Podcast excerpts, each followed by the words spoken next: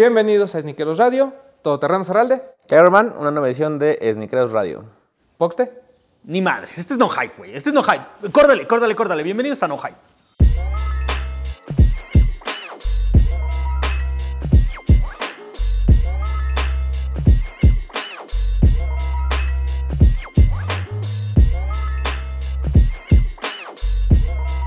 En la búsqueda de más tiendas dentro de la Ciudad de México, uno de los lugares que no te puedes perder nunca es 99 Problems, güey. 99 tiene una historia que va prácticamente de la mano junto con la historia del sneaker game en la ciudad, ¿no? Toño ha estado eh, trabajando, este, o sea, él ha sido este, jugador, ah, entrenador, coach, dueño, ha usado como todas las gorras que puedes usar en este pedo de los tenis. Y hoy estamos en uno de estos lugares mágicos dentro de la Ciudad de México, 99 Problems. Toño, muchísimas gracias por acompañarnos. ¿No de qué? Gracias a ustedes. Román, ¿qué nos puedes decir de Toño, güey? No, bueno, a Toño yo lo conozco. El otro día Facebook me recordó que llevo como 12 años conociéndolo. Y yo, obviamente yo lo conocí en Shelter, ¿no? Ujú, que creo ujú. que es a- de, de mucha gente lo, lo ubica, digo, de la gente que tiene ya bastante tiempo en el juego. Y por eso es tan importante lo que comentas, ¿no? Que él ha estado en, en- en diversas, no solo tiendas, sino con diversas eh, cachuchas, ¿no? Dentro, de- dentro del juego. Eh, desde coleccionista, como vendedor, como ya ser el, el dueño de una tienda y, y- llevar varias cosas. Entonces, si alguien nos puede contar realmente toda la historia de cómo se vive tras bambalinas, digamos, es, es Toño definitivamente. Pero pues algo más que necesitamos decir de ti, mi querido Toñito. Eh, les faltó editor de blog. Ah, sí es cierto. de los primeros bloggers. En Colmilludo. Así es. Ah, mira, ok, ok, ok. Esa nos faltaba. O sea, si querían más Sí, referencias. por, por si le faltaba alguna. Sí, sí, por si faltaba alguna. Si querían más referencias. Y, y co-conductor de Snickers Radio. Ah, también. exactamente. No, aparte, Colmilludo es uno de los blogs de los primeros que empezaron Sí, con claro. todo este pedo. pues, junto con Andamos Armados, del, el primero que se enfocó en el Sneaker Game. Totalmente. Al mismo y tiempo. The City Loves You. Y City The City claro. Loves You. Sí, güey. También próximamente por ahí vamos a trenar el veneno. Pero entonces, al mismo tiempo, nos puedes llevar, nos puedes llevar como de la mano de esta historia, porque al mismo tiempo que, que empezaba Hypebeast o medios así como muy grandes y especializados en Estados Unidos, Colmilludo y Andamos Armados ya estaban aquí, también aquí en la Ciudad de México. Eh, sí, fue como la ola del blog, onda 2006 al 2010, que puede ser como la época dorada de los blogs, donde todos queríamos escribir acerca de lo que nos gustaba. Entonces, sí en el mundo estaban eh, Hypebeast, High Noviety, estaba Guillotine en Europa, eh, comenzaba Sneaker News y Nice Kicks, ¿no? pero de este lado estábamos Colmilludo, eh, estábamos eh, Andamos Armados, estábamos The City Loves You, y por fortuna, eh, yo no, no empecé el proyecto de Colmilludo, pero fui parte de él. ¿no? Eh, grandes personalidades como Lady Menduet, mi gran amigo, Rulo, eh, Chris Barnard, Criste, eh, Torotronic, ahora con Chubis Burger. O sea, todas esas personalidades que estaban como inmersas y les gustaba esta onda de, de la street culture y específicamente los tenis. O sea, creo que The City Loves You y Andamos Armados se enfocaba en todo, pero Colmilludo hacía el foco en los tenis. No mames. ¿Tú yo leías tengo- Colmilludo? Yo leía un chingo de Colmilludo. Y de hecho, ¿sabes qué? Yo, yo mandé un montón de mails donde decía que sí podía escribir para ellos, güey. O sea, Toño fue el que te dijo. Ah. seguramente sí, güey. Pero es que yo siempre, o sea, siempre... cuánto como- mides, ¿no? Y ya cuando 1.60 dijo, y decía, no, estás muy chaparrito para, para escribir en colmilludo. Pero ¿qué pasaba en ese momento? O sea, es obvio que si había blogs es porque había una escena muy cabrona allá, güey. O sea, si hay gente ya escribiendo es porque ya hay una escena muy grande haciéndola. Sí, justo en ese entonces eh, pues estaba Shelter, donde posteriormente fui parte, aquí en la colonia Roma. Eh, ya estaba Destructible, estaba Headquarter, estaba La Persigna, estaba esta, Warrior. eh, Barrio Warrior, como no. Eh, se me olvida esta de Mariano Escobedo. No me acuerdo, güey. Eh, la de Man- Mantente Gangster. Sí, la, sí, la del cantinflaco, pero no. Ah, se me olvidó. El cantinflaco. O sea, realmente sí ya había una escena, eh, pues quizás no consolidada, pero en crecimiento, ¿no? Teníamos ya, el, el boom de Nike SB era en en ese entonces, el boom de los Dunks, la- el primer, el primer época de los Dunks. Entonces, sí, ya había tiendas, había una comunidad, entonces estos blogs y nosotros, pues lo que hacíamos era como servir a esta comunidad, ¿no? Tú primero fue Colmilludo y después Shelter. ¿Y, co- y cómo llegas a Shelter? Eh, pues real, el dueño de Colmilludo, eh, Jasper ahora en Jet, eh, era el mismo dueño de Shelter, ¿no? Entonces, eh, comienzo en Colmilludo con un acercamiento con Levi, que Levi ya trabajaba en Colmilludo. Eh, me dice, oye, hay un lugar, ¿por qué no, no este, casi casi audicionas para, para ver si tienes el perfil y, y escribir en Colmilludo? Y así fue, o sea, tal cual. Este, fui, hice unas notas, me dijeron, ah, está bien, pero hay que pulir un poco, pero todo bien. O sea, tienes la idea, tienes como las bases, tienes las líneas, pero hay que como pulir aquí, pulir acá. Y justo así fue. Eh, empezamos a escribir ahí. Recuerdo que mi, mi audición para Colmilludo fue el SB de Mark Simpson. No. Sí, sí, o sea, tal cual, ya sobre lo agarró, me dijo, escribe una reseña sobre esto. Y pues ahí, desatando lo poco que sabía, o sí, lo, lo que había en ese momento, más lo que yo le agregué, me dijo, ah, no está mal.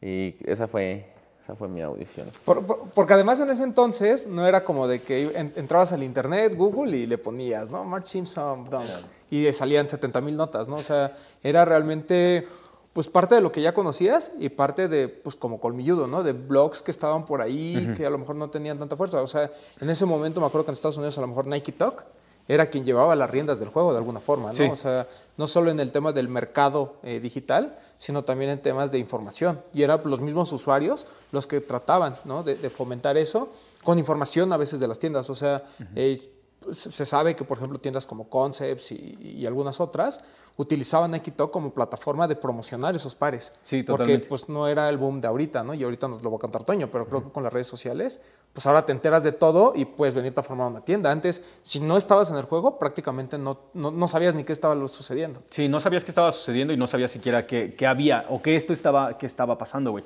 Pero sí, aparte, Nike Talk le servía muchas veces como un outlet a, a est- a todas estas tiendas que no tenían uno, güey. No había, Claro. o sea, no era como si Concepts tuviera una, un fanpage que siguieran y lo que sea. Había gente que vendía en la tienda y ahí como que liqueaban algo de la información, güey. Y de ahí ibas como agarrando pedacitos, pedacitos y de ahí es como juntabas toda la información.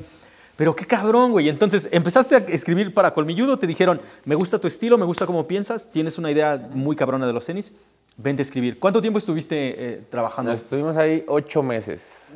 Ocho meses. Y así, como dice Román, creo que no había tanta información. Y creo que esa época es como el inicio de todo, podría decirlo, ¿no? Porque aparte de lo que dice Nike Talk, había muchos grupos y foros.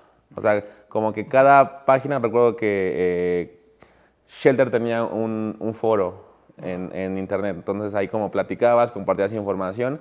Y había así como foros en, pues, en prácticamente una de cada tres páginas ofici- oficiales. Sonadivas, en paz Ajá, como sonadivas, güey. O eh, cambiando totalmente el de viniles chiles. Ah, O sea, que justo ahí también hacía como la escena del, del art toy en, en la ciudad. Entonces, más que, eh, pues sí, más que tener información de otros lados, era como compartir la pueda que tenías entre gente que conocías o gente que le gustaba lo mismo que a ti. Qué cabrón. Ok, ocho meses, ocho meses de estar conociendo, de estar rolando, porque aparte, en ese entonces me imagino que la escena ya tenía como fiestas, ya había reuniones, ya había un montón de cosas donde todo el mundo ahí como que clasheaba de vez en cuando. Sí, había fiestas cada ocho días. O sea, igual no fiestas, pero quizás presentaciones. ¿no? Teníamos, eh, en ese entonces recuerdo mucho, eh, Jack Daniels quería meterse como en, en esta onda del street culture y para cada presentación, más bien in- incentivaba para que hubiera presentaciones y pudieran presentar su producto. Entonces quizás eh, una semana eh, se presentaba, no sé, la nueva colección de Dunis en Headquarter. ¿no? Y recuerdo que no había Jack Daniels, había chaparritas. Daban chaparritas. ¿no? Y a la siguiente semana, eh, no sé, Lemur presentaba su nueva colección de, de ropa y había Jack Daniels. Y a la siguiente semana estaban pintando el muro, el muro de Shelter, ¿no? Que recuerdo vino Cubo, eh, vino Tristanito, eh, no, creo que Sego también. Entonces, el tan solo pintar el muro era ya un evento como tal. O sea, podrías ir, podías convivir con la banda, podías echarte un trago, podías hacer una foto con el artista. O sea, creo que la escena eh, sí tuvo un, un- Lo que es ahora es porque pasó eso en ese entonces. ¿no? Claro, claro. O sea, las bases fueron muy, muy, muy buenas.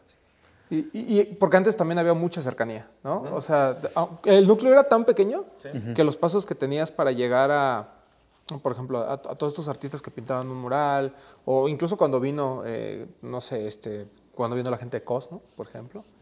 eh, pues obviamente, el, el- el- digamos, el tramo que tenías para poderte tomar una foto, para un autógrafo, para platicar, pues era corto, ¿no? O sea, no era tan grande como hoy, ¿no? Hoy, pues tienes que pasar sobre muchas personas. Claro, claro. Porque aparte hay muchísima gente interesada, güey, ¿no? Claro. Hay mucha gente cuidando los No, y hay muchos más intereses, ¿no? Exacto, O sea, exacto. antes era un tema de, como de, siempre hemos dicho, ¿no? Como de la calle para la calle. Exacto. Y ahorita ya es un tema, pues, 100% negocio. Totalmente, güey. O tal vez, tal vez un poco diferente, pero también en Sí, ese digo, entonces porque la, escena, la escena estaba como que súper en, en- en un lado inocente, más como de, de, ah, mira, ahí está el pinche cos, pues vamos a tomarnos una foto con ese güey. ¿Qué onda, güey? Sí, claro. O sea, en, en ese pedo, güey.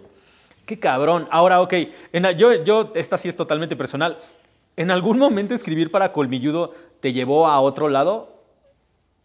No solamente a Shelter, sino que, por ejemplo, podías llegar y decías, este, Toño de Colmilludo, este, ¿Alguna vez sí. charoleaste? Ajá, sí, charoleando. Eh, No charolé, pero sí llegaban como todas las invitaciones a fiestas y eventos al blog directo. O sea, como eh, llegaba flyer y llegaba, no sé, dos cortesías para invitar y tres cortesías para el staff. Sí, era- Pues como hoy, cuando pues, te dices soy del Sí, stop y sí, ya te totalmente. dejan Pero es que en ese entonces todo el mundo quería, güey. De verdad, ser, ser, parte de, ser parte de eso, de esa primera ola, eh, es en serio algo que yo quería, que Tavo quería, güey. Todos leíamos. Ahora todo el mundo quiere. Ajá, güey, ¿no? ahora todo el mundo quiere, pero en ese entonces éramos muy pocos que, o sea, yo, veía, yo leía lo- todo lo que hacían estos güeyes y decía, no mames, yo también quiero, güey, y quiero alzar la mano. Y me mandaron a la chingada de todos lados, pero, o sea, había un interés y ese interés fue lo que me Pero- llevó a, lo- a hacer lo que estamos haciendo. ¿Ganabas dinero en Colmilludo? Sí. Ah, no mames, yo pensé que todo lo hacía. Yo lo hubiera hecho de a gratis, güey. Ya vieron, la cagaron ustedes. Eh, y lo de las ciudades también era porque estaba también Sicario en su apogeo, ¿no? Entonces creo que era el mayor aportador de fiestas y eventos recreativos como tal, ¿no? O sea, ahí vimos el nacimiento de Steve Aoki, eh, el nacimiento de, no sé, Calvin Harris, eh, A-Track, Cut Copy, Meet and Juggernauts, o sea, toda la escena como de... Electrosa, Exacto. de ese estilo. Ajá. Entonces, pues todos esos eventos eh, se promocionaban y asistíamos. Y estaban aquí en la Ciudad de México, güey. Qué cabrón. Ok, háblanos de los primeros pasos que diste entonces hacia Shelter. ¿Y por qué, si puedes, desde tu punto de vista, por qué es que todo el mundo que tiene algo que ver con los sneakers tuvo algo que ver con Shelter? Ah, buena pregunta, pero creo que es justo lo que dice Romano. O sea, el núcleo estaba tan pequeño, eh, éramos o sea, realmente muy pocas personas las que estábamos como dentro o inmersas en, en- en el juego, eh, que pues real era como el centro de la ciudad, ¿no? O sea, si querías algo tenías que acudir ahí, si querías conocer algo tenías que acudir ahí. No, pasan ocho meses, eh, me dicen, oye, hay una oportunidad en la tienda, ¿te gustaría? Y yo, sí, creo que sí. Eh, posterior a eso, antes de entrar a Colmilludo, yo eh, iba a entrar a Nike Sportswear 1902, en la Condesa. En la de Teotihuacán. Ajá, en la Teotihuacán. Qué pinche gran tienda, güey. Ajá, sí, podemos hablar tantito, un paréntesis rápido de sí, la sí. 1902, de la gente que no la conoció, ¿qué era la tienda de Nike de 1902? güey? Tal cual, o sea, era una tienda de Nike Sportswear cuando Nike Sportswear estaba pues naciendo, ¿no? Y la marca le estaba invirtiendo mucho dinero y tenía una tienda espectacular, o sea, la tienda era muy bonita. Una tienda hermosa. Es de esas tiendas comparadas con las de cualquier parte del mundo, incluyendo la de Soho. Es más, es era más bonita que 21 Mercer, por, por mucho. Por mucho. Pero era una casona que estaba ahí inmersa ahí en Teotihuacán, casi esquina con Parque México. Y todas las colecciones llegaban. Todas las colecciones importantes de Sportswear ahí estuvieron. Es- llegó lo de Parra, llegó, bueno, lo de Parra por pata, ¿no? Lo, eh, que se inspiró de este famoso par, el Cherrywood, que yo estoy casi seguro que llegó. No sé si llegó o no, pero que estoy casi seguro que debió sí, haber sí, llegado. sí, sí, sí. Por ahí llegó toda la colección de pata, eh, todo esto que pasó del, del Mundial, ¿no? De cuando Nike también le invirtió muchísimo a- al, al Mundial. Hicieron colecciones espectaculares de sportswear, cosas de los. Yankees, ¿no? Yo tengo Ah. chamarras de los Yankees de ese tiempo. O sea, creo que era junto con Shelter, ¿no? Que eran como, pues, vamos a decirlo, como, como hermanas, ¿no? El- la- esa tienda en particular de Nike Sportswear era donde sucedían las cosas. O sea, ahí llegaron los Ye- llegaron Yeezys, ¿no? Los, los Yeezy 1 y los Yeezy 2 no, ya, ya no llegaron. Solo llegaron hasta lo 1. Pero, no, o sea, de, de hecho muchas cosas de que anunciaban en Colmilludo o llegaban a Shelter o llegaban ahí. O sea, Ahí, no había... fuerzas. Sí, era como la tienda insignia de las ciudades principales. De hecho, había una en Ciudad de México, había una en Guadalajara. Y el año de que aparece después del Nike Sportswear es por el, el año en que se fundó la colonia donde estaba la tienda. Oh, yo me acuerdo. No, la neta, el lugar estaba mágico, güey. Era O sea, para un vato que yo compraba nada más en el tianguis, güey. Nada más todo el tiempo yo solamente compraba en el tianguis.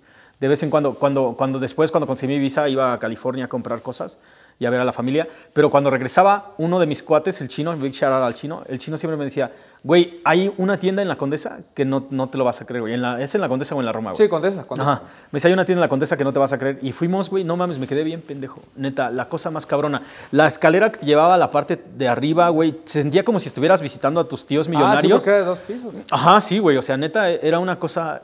De hecho, entrabas y había una pequeña como recepción. ¿no? Bueno, o sea, Sí. tenía patio, para Sí. empezar, un patio Y unas- enorme unas mesas de futbolito. Mesas Ah, de sí, futbolito y demás. Entrabas, había una recepción y normalmente ahí había una activación de algo que iban a presentar. Y después entrabas a la tienda y era de dos pisos, los... eh, los probadores eran espectaculares. Sí, no, no, hasta es que todo estaba- sí, todo estaba muy cabrón, güey, todo estaba Era mejor que ir al Sanborns, la verdad. Totalmente, total. Totalmente. Ok, entonces, mientras eso estaba ocurriendo, del otro, o sea, ese, ese era, ese era como una parte de la escena, güey. Era una casona vieja, Sí, sí, sí. hermosa, muy Nike, totalmente, y Shelter era otra onda. güey. Shelter era todo. Shelter era todo, güey. No o sea, yo cuando, yo, yo nunca había ido antes a Supreme, ya después ya fui a Supreme, pero yo sentía que, o sea, Shelter eran como nuestro Supreme, güey. O sea, gente cool adentro a la que te daba cosa hablarles porque eran demasiado cool, güey. O sea, veías estos güeyes y era así como de, ay, güey, que a veces nada más estaban jugando, no sé si Nintendo, Super Nintendo, estaban... Era Play Nintendo. Ajá, o sea, es- está- o sea, te daba cosa preguntar, güey, porque pues estos güeyes eran los chidos, güey. En esta tienda chida, no mames. ¿Cómo? ¿Qué vas a decir, güey? Sí, o sea, como que trabajar en Shelter era así porque eras alguien. Ajá, totalmente, totalmente, güey. Pero a ver, por favor, puede llevarnos Pero ¿por, qué no, sí. pero ¿por qué no entraste a la Nike Sportswear? Eh, nunca me hablaron. Ah, ok, ok. Metiste Sí. tu solicitud y... Ajá, metí mi solicitud y no. Eh, y hasta llevé mis Yeezy, mis Yeezy puestos para que digan, ese tiene un poco de onda, vamos a darle chance", pero- No, también creo que fue porque metí solicitud de medio tiempo, porque aún Ah, estaba en la universidad. Entonces quizás va por ahí, ¿no? Para no sentirme tan mal. Entonces, eh, de ahí, colmilludo, Shelter. Ajá, Shelter, eh, llegamos a los ocho meses. Eh, repito, creo que era el nacimiento de todo porque tengo muy marcado.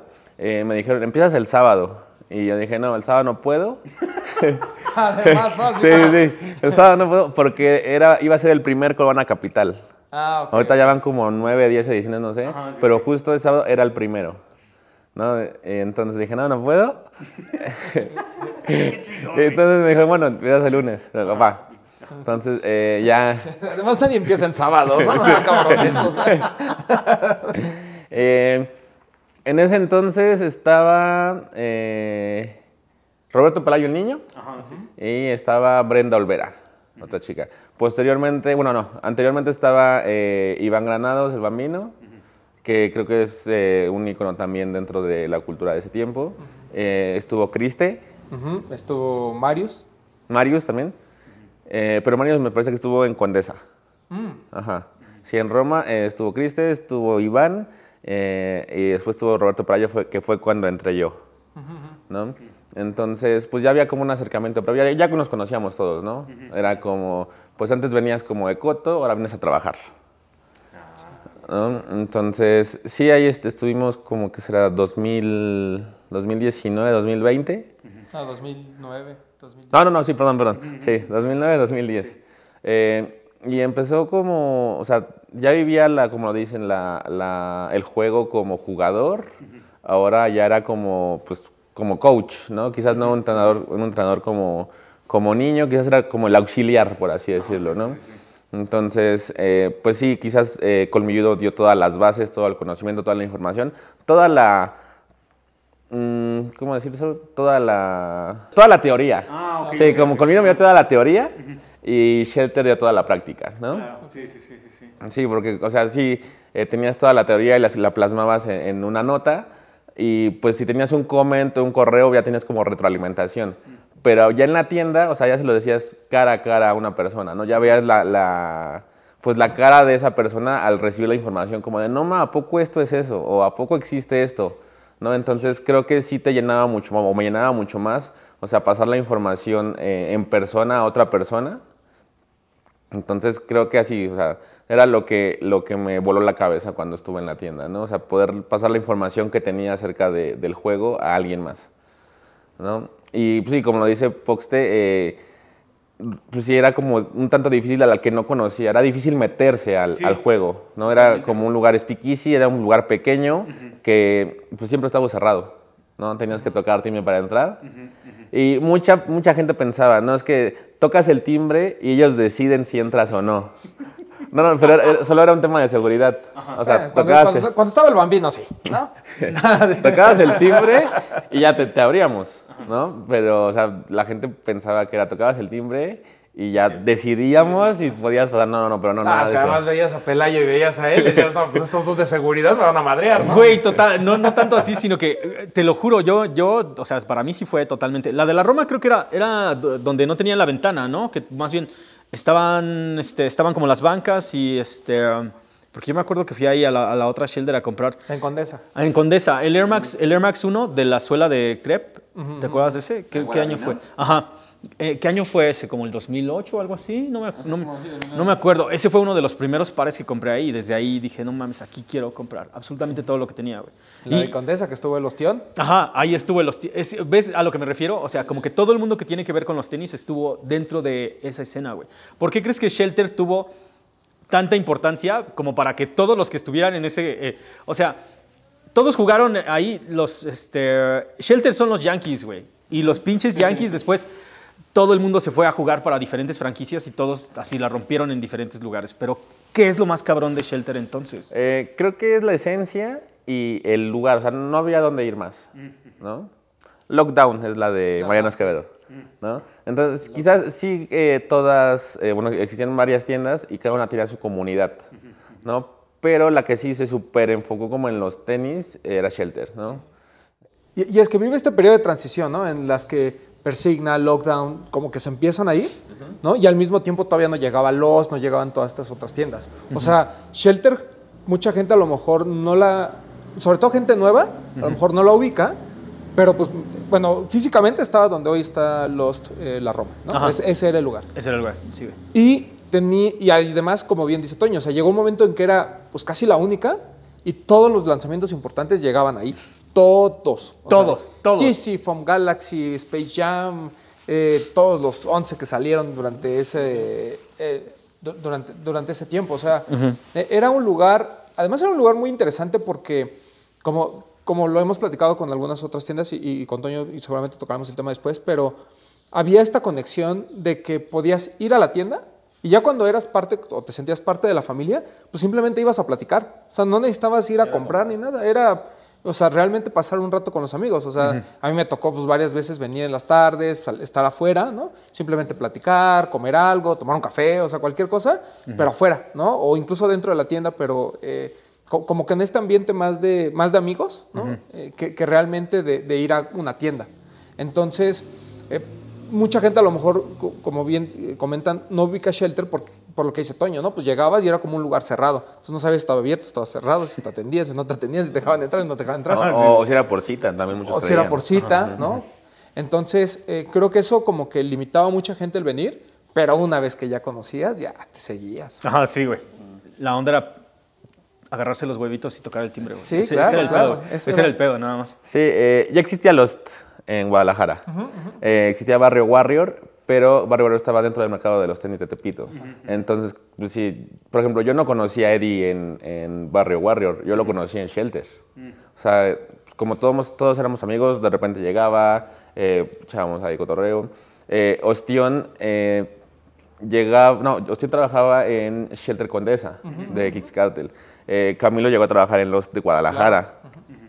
¿No? Entonces creo que eh, pues sí, fue como la meca porque era el lugar eh, enfocado a los tenis y un lugar seguro, por así decirlo. ¿no?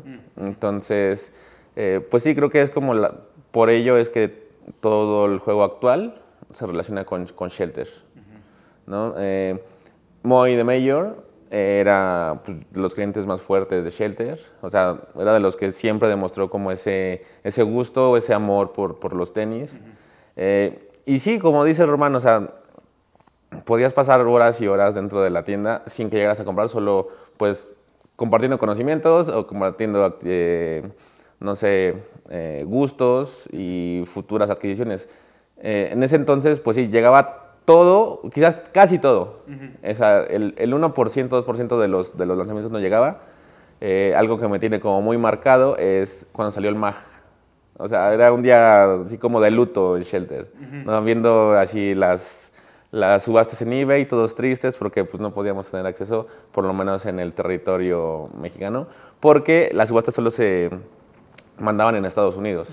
¿no? Y en ese entonces eh, si de por sí era un tema desconocido comprar en línea, eh, comprar en eBay eh, para un, un, una venta que solo se hacía para Estados Unidos, sea, no conocíamos la onda de los Pew Boxes o, o la onda de, de, mandarlo a una dirección de Estados Unidos y que nos la regresaran para acá. Entonces, si la, si la venta en línea era, era un tema desconocido para nosotros, ahora hacerlo con un tema de restricción de, de envío era totalmente desconocido. ¿no? Entonces, recuerdo que ese día era como un día de luto en Shelter. Pero, pues, como dice Norman, el resto de los lanzamientos tuvimos eh, AirGC. Cuando salió AirGC 1 yo no, yo no trabajaba ahí, pero sí estuve en la fila. ¿no? O sea, recuerdo, recuerdo que la primer fila que hubo, eh, ¿qué salió primero? ¿Es Jordan's Space Jam o AirGC? Yo creo que fue Space Jam, ¿no? ¿Sí? Porque Sale fue en diciembre. diciembre de y, 2009. no, esa fue la primera fila que hubo en nuestro país. El, el Jordan 11 Space Jam en Shelter. Yo me acuerdo todavía, yo fui como, ¿qué sería? Tal vez unos dos o tres meses después y le sobraba uno del 6 y el niño me dijo, güey, ya dame, este, creo que me pidió 3.600, me dijo, dame 3.600 y ya llévatelo, güey, es el único que nos queda, güey. No tenía 3.600 pesos en la bolsa, Sí. güey, la neta. Sí, era, pues, eran muy caros los Ajá, sí, ¿no? ahí estaban. No te ahí estaban. imaginas. Ajá, sí, güey, sí. Llévatelo, güey. Quizás hoy te da risa y dices, ah, no, ma. Pero en ese entonces era una cantidad de dinero exorbitante. Totalmente, O sea, güey. No, entonces debió haber sido primero el ¿GC? GC. ¿Sí? Sí, sí, porque el GC fue mediados del 2009, ¿no? Sí, entonces- Sí, fue ah, marzo. güey, entonces, ajá, ok, ok, ok, ok. Sí, ya después. Sí, Sí, sí, porque fue la primera Sí. pandemia. Ah, sí, pero entonces, entonces, o sea, la primera fila que viste cabrona en la Ciudad de México fue para... El- Sí, fue para el, sí, para el GC. para el GC. Ajá, pero la primer eh, fila de acampar, o llegar un día antes, fue el Jordan 11. Sí. Lo digo porque la tengo documentada de- para hacer una nota en Colmilludo. Ajá, sí, sí. Ajá, fue la primera, fue el GC Gris en Nike Sportswear y una semana después salió en Shelter. En- sí, yo no lo compré en Nike Sport, lo compré en Shelter y fue una fila de dos horas y era el segundo. O sea, se le lanzaba a las cuatro, yo llegué a las dos y era el segundo.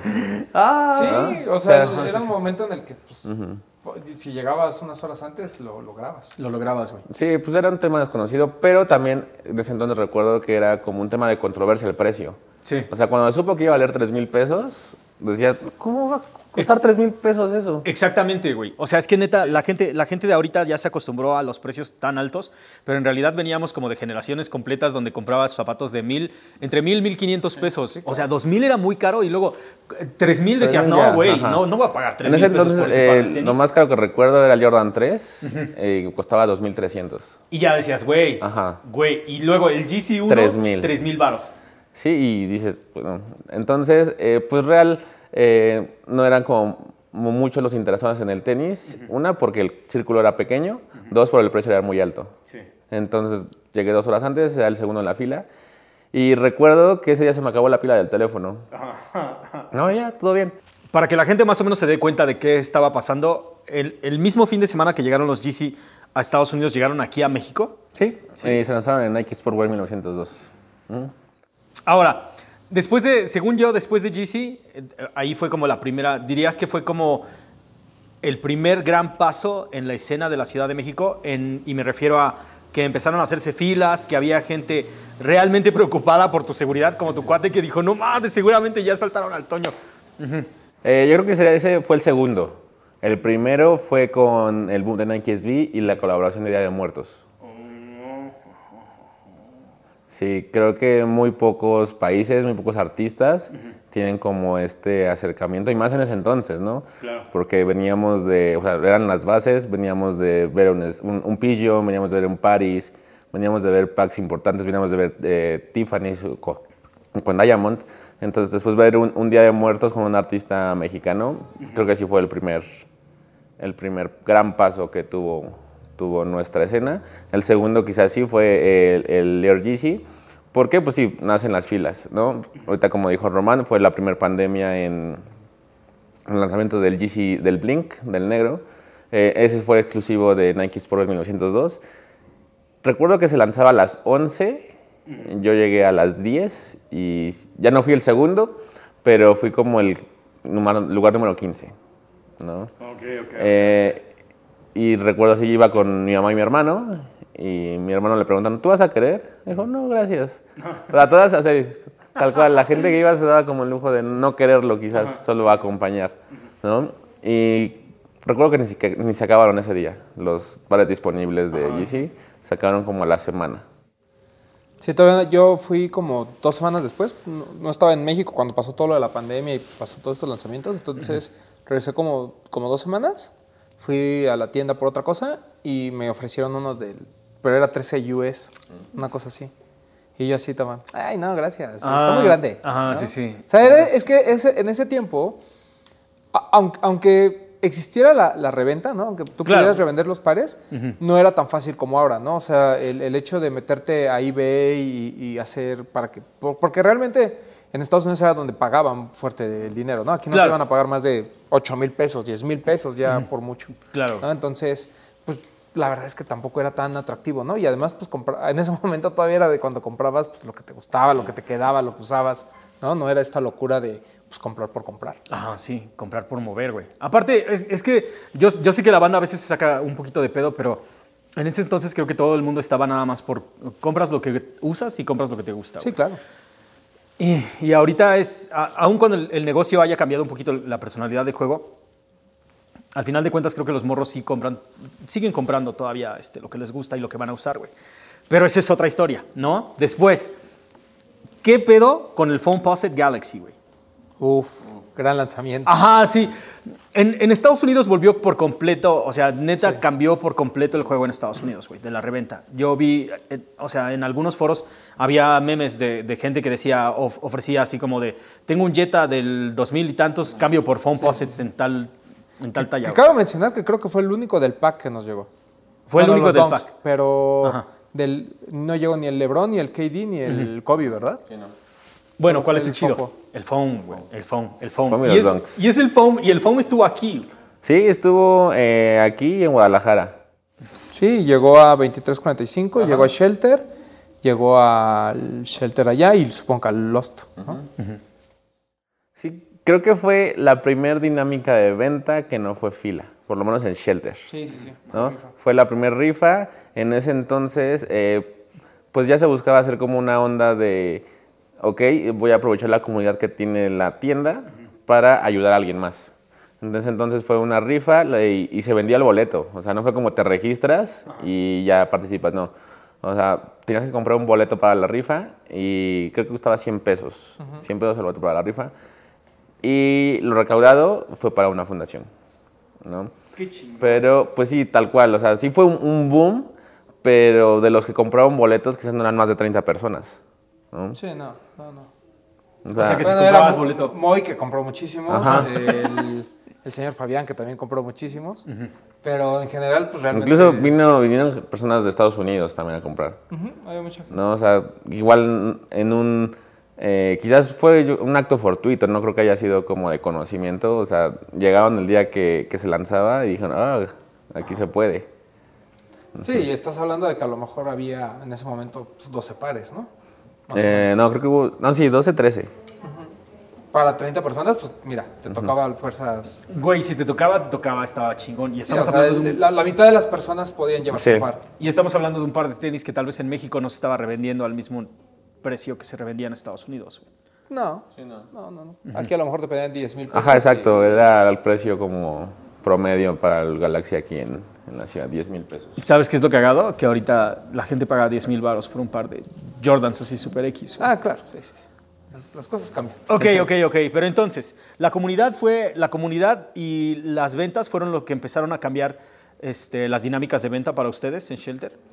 Eh, sí, creo que bueno, en especial esa del, del Galaxy porque pues ya sabía todo el, el back que tenía, ¿no?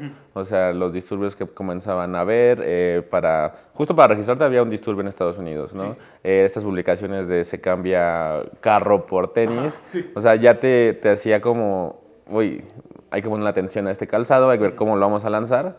Porque no queremos que se nos haga o sea, una fila como lo hemos hecho recurrentemente y se nos haga como un relajo aquí afuera de la tienda. ¿No? Pero sí, creo que eh, es un, un caso aislado en, en, la época, porque pues seguimos teniendo lanzamientos y eran pues tal cual, primero llegar, primero en comprar. eh, había filas de una hora, filas de dos horas. Ya comenzaban a extenderse el tiempo de, de, fila, ¿no? Ya pasaban de, si llegas en la noche, lo alcanzas, ¿no? Ya, ya había camp outs, ¿no? Para, el, para los BIN, ¿no? Que no fue no fue de un día, pero pues la primera persona que llegó, el buen Mario, llegó... 5 de la mañana. Llegó como 5 porque yo llegué como a las seis y media.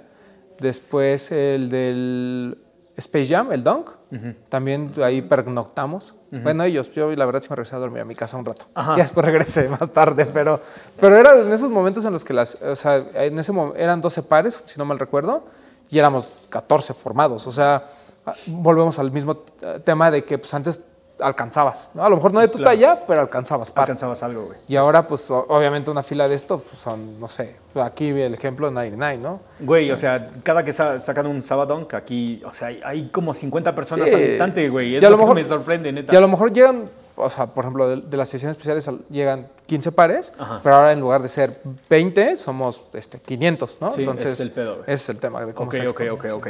Entonces, ¿por qué, ¿por qué crees tú que que ahorita ya no podemos hacer ese pedo. Porque más bien, ustedes sí lo hacen. Eh, cuando, hacen cuando hacen el sabadón o de repente avientan este, uh, así una de las imágenes pixeleadas, dicen, primero, esto es lo que tenemos, primero en llegar, primero en comprar. ¿Por qué, por qué todavía lo hacen? Eh, creo que lo hacemos justo como dice Román, de acuerdo a la cantidad de pares que tenemos nosotros. Ah, okay. ¿no? O sea, cuando aprovechamos eh, la cantidad que es una cantidad elevada o que creemos puede servir a más de 15 personas, o sea que realmente podemos servir a una gran cantidad de consumidores, es que nos atrevemos a poner el primero llegar, primero en comprar. Pero en pares más limitados, eh, que pues, realmente nos, nos impide hacer eso, ¿no? Porque pues sí, podemos tener 12 pares y decimos primero llegar, primero en comprar, y a la hora va a haber 300 personas aquí afuera, uh -huh. entonces pues sí, vas a servir a, 200, a, a 12, pero vas a fallarle a 188. Claro, ¿no? Entonces, sí, te sobran 188 güeyes afuera. Sí, ¿de, ¿de, qué te sirve tener 12, 12 clientes felices si tienes 288 infelices? Uh -huh. ¿no? Entonces, eh, sí es difícil ya hacer un primero llegar, primero en comprar en la actualidad, pero justo lo que hace 99 es combinar, ¿no? Por ejemplo, cuando hacemos Sabadón, pues no solo tenemos un modelo, tenemos varios. Ajá, Entonces, sí. la suma de todos hacen que podamos servir a una gran cantidad de consumidores. Igual cuando hacemos la imagen pixeleada, igual como que juntamos varios lanzamientos uh -huh. o varios modelos y pues eso hace que nos atrevamos a poder hacer el primer llegar primero en comprar, ¿no? Conservando un poco la esencia uh -huh. de, pues sí, del juego, de primer llegar primero en comprar y haciéndolo pues para no tener como tanta gente inconforme. Ok, ok, ok, ahora. Ajá. No, yo ya iba con la pregunta incómoda de qué pasó con Shelter, porque es, una, es algo que nos comentan mucho, uh -huh. de, sobre todo la gente que pues obviamente ni sabía que era Shelter, pero la pregunta es ¿por qué desapareció Shelter? Eh, ni yo lo sé, yo lo sé. Eh, hubo, o sea, realmente sería como malo decirlo de mi parte porque no sé si sea por ello o sea un tema que va por ahí, pero cuando se lanza el, el Lair GC2, uh -huh. eh, pues esperábamos que nos llegara, pero no nos llegó. No, no, no llegó a Shelter. Entonces, a partir de ahí, como que empezamos a recibir menos producto de Nike, hasta que llega el día de que se acabó el concepto de Shelter como tal. Eh, eh, no recuerdo, creo que fue en noviembre, diciembre. Uh -huh. Ya se acaba, se acaba el concepto de, de, Shelter como tal y iba a entrar una nueva, un nuevo concepto, un nuevo concepto de tienda, pero ahora no iba a ser como enfocado a Nike, ahora iba a ser enfocado a Vans. Curiosidades California. Curiosidades California. Ajá. Gran tienda. Sí, eh, seguí en el equipo de, de, Curiosidades porque pues, yo decía, lo que me gusta son los tenis, uh -huh, claro. Eh, entonces dije, no hay problema, pero pues cuando abre Curiosidades California, eh, totalmente cambia el rol de, de la tienda, ¿no? Ya como que se perdió un poco esta comunidad, porque, o sea, sí, nos gustaban los tenis a todos, pero pues Nike comandaba, ¿no? Entonces, Claro. al no vender Nike, pues ya la afluencia de gente eh, disminuyó y cambió totalmente las personas que acudían, ¿no? Quizás ya dejaban de acudir los mismos amigos, ¿no? Quizás también el team se desintegró por lo mismo y pues no sé si eh, había como más afinidad con, con Playo por Jordan, eh, esa comunidad dejó de ir un poco, ¿no? Si querían ir a ver donks, pues disminuyó un poco. Entonces, sí cambió totalmente el rol del tienda, cambió la gente que acudía. Entonces, como a los 6, 7 meses, es que yo también, yo también decido salir de Curiosidades California. De- de- disculpa que me regrese un poquito a Shelter, pero fuera de, de los GC y del Foam Galaxy, que ya sabemos que fue el boom, ¿cuáles consideras que hayan sido tres o cuatro lanzamientos muy relevantes para ti que hayan llegado a Shelter? El Terminator Swagger.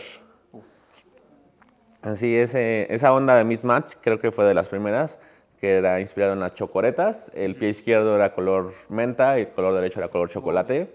Eh, a mí ese me voló la cabeza. ¿no? Eh, ese, el Jordan 11 Space Jam. Eh, el Estatua de la Libertad. Uy, sí, El, el, el Nike Dunk de la Estatua de la Libertad. Creo que ese es el que más me ha hablado a la cabeza porque nos llegaron demasiados, demasiados pares para, el- para ese entonces. Y pues ni siquiera fue una onda de fila, ni de rifa, ni nada. Fue una venta regular. Y yo creo que si lo tuvimos ahí dos meses, pues fue poco. O sea, como que tardó, tardó en desplazarse.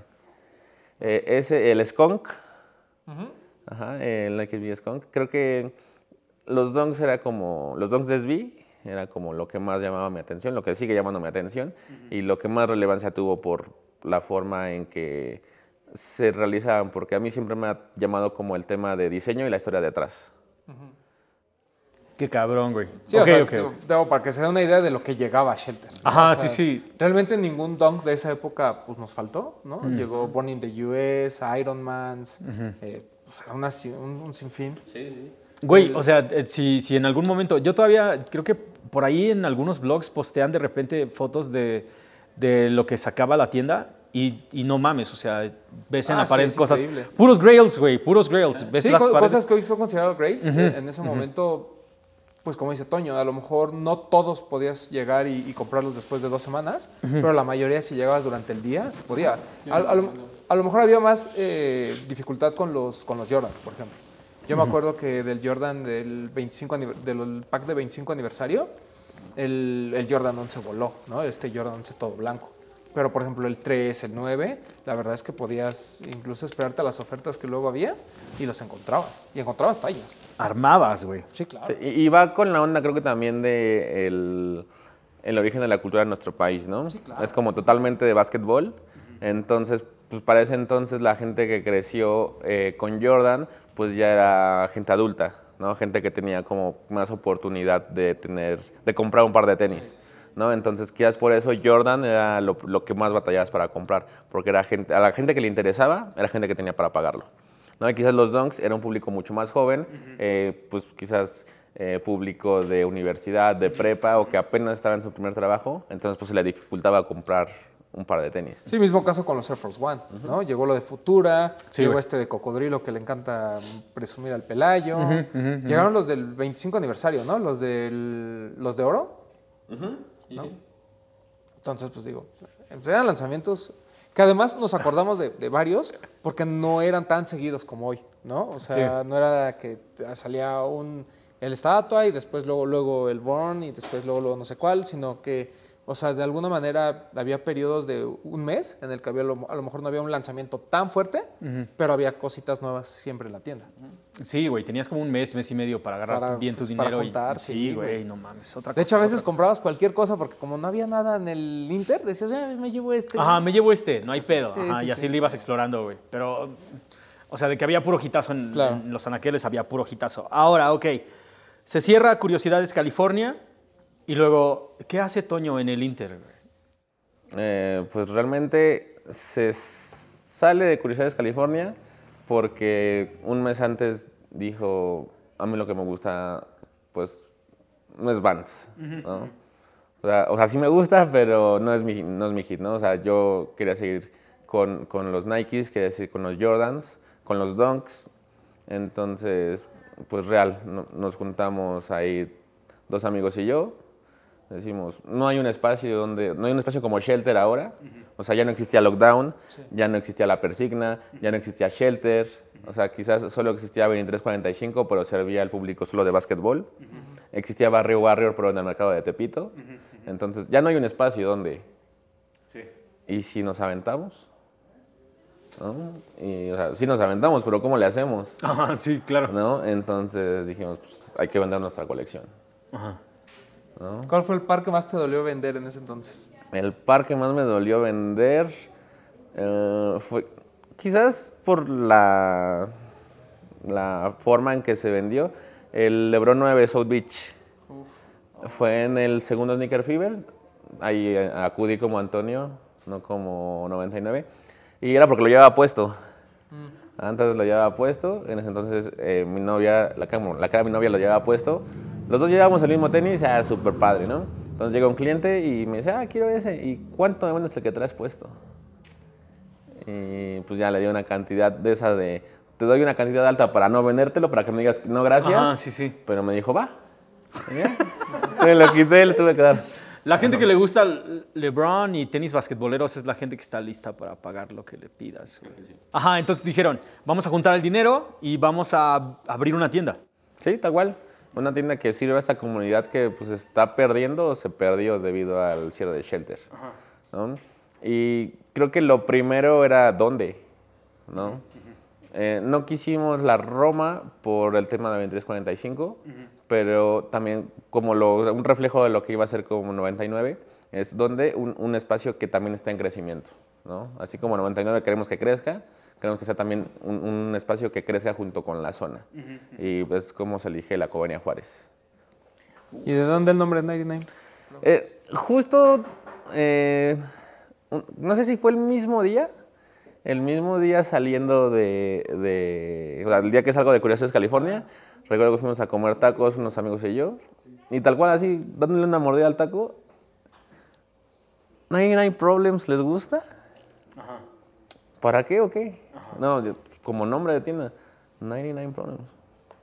Y así como que todos, o sea, dejaron su taco y empezaron, sí, sí, sí. Sí, pero, o sea, viene de la canción de Jay-Z. Ajá, sí, ¿no? sí, sí, sí. Del 99 Problems, but Bitches in One. Eh, entonces ahí, ahí va así como... Y de ahí no se me, no se nos, bueno, no se me fue la idea, la platiqué después con los amigos, sí, sí me gusta. Entonces, quizás 99 Problems es un buen nombre, pero pues el mexicano la deja como la 99 y la 99 y la 99. Que realmente no me incomoda. O sea, recuerdo que con Shelter sí me incomoda- in- incomodaba que dijeran la Shelter, no Shelter, ¿no? Pero la 99 creo que... Así va a ser la próxima colaboración. La 99. La 99. La 99 co- esquina con no sé qué. Porque aparte, cuando dices la 99 y no sé qué, se oye como de esos, este, de esas fiestas en Miami, güey. Como... Ah, nunca he ido, pero. ¿No? Bueno, ajá. olvídalo, güey, olvídalo. Ok, entonces, 99, tengo 99 problemas, pero los tenis no son el pedo, güey. Ahora, un chingo de morros que están viendo ahorita mismo este, este podcast, güey, y escuchándonos, nos ha mandado mensajes de cómo empiezo una tienda. Toño, ¿cómo empezaste 99 problemas? güey? Eh, una, con la idea, con las ganas, con el gusto. Dos, con el dinero, o sea, vendiendo los, los pares. O sea, re- remontándonos un poco, o sea, sí me, me dolió ese Lebrón por la forma en que se vendió, pero, pues, o sea, reviso, o sea, hay una foto de mi stand de Fiverr y digo, órale. O sea, Jordans, eh, tuve ahí un Uncle, eh, SBs Día de Muertos. Fue o en el primero, ¿no? En el segundo. segundo. Sí, sí. O sea, real todo lo que estaba en el San casi era de mi talla. Y pues cosas que, como dices, tenía porque me gustaban. ¿No? O sea, eran como joyas. O sea, vendí Yeezys, o sea, todos los Yeezys vendí. Los Yeezys de Nike. Y, o sea, y ya, regresando, es eh, pues las ganas, el, el conocimiento también, ¿no? O sea, real, eh, sabía que era una oportunidad de negocio, sí, pero creo que si ves este tipo de tiendas como solo negocio, no va a funcionar.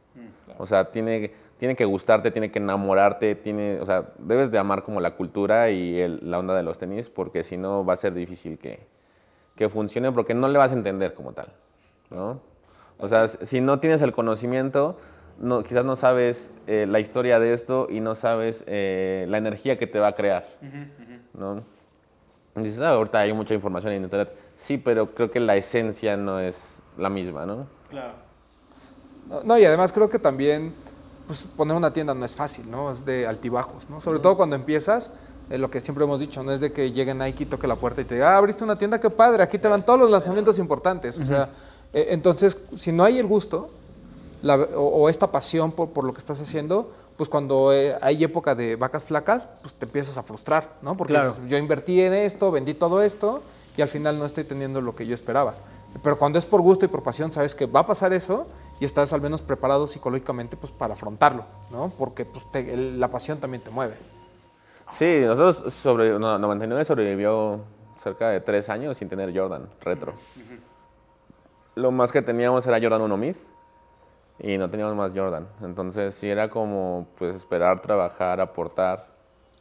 Y cabe aclarar en una época que el Jordan 1 Mid pues, no se vendía. Sí, no, no, no. Ok, entonces, voy, yo voy a aventar más, más preguntas porque realmente hay unas partes del proceso que la gente no entiende, güey. Porque puedes tener el dinero, pero, ok, suponte que Román dice, mañana voy a abrir una tienda. Tiene el dinero, ¿no? Vendió toda su colección, tiene ahí el dinero.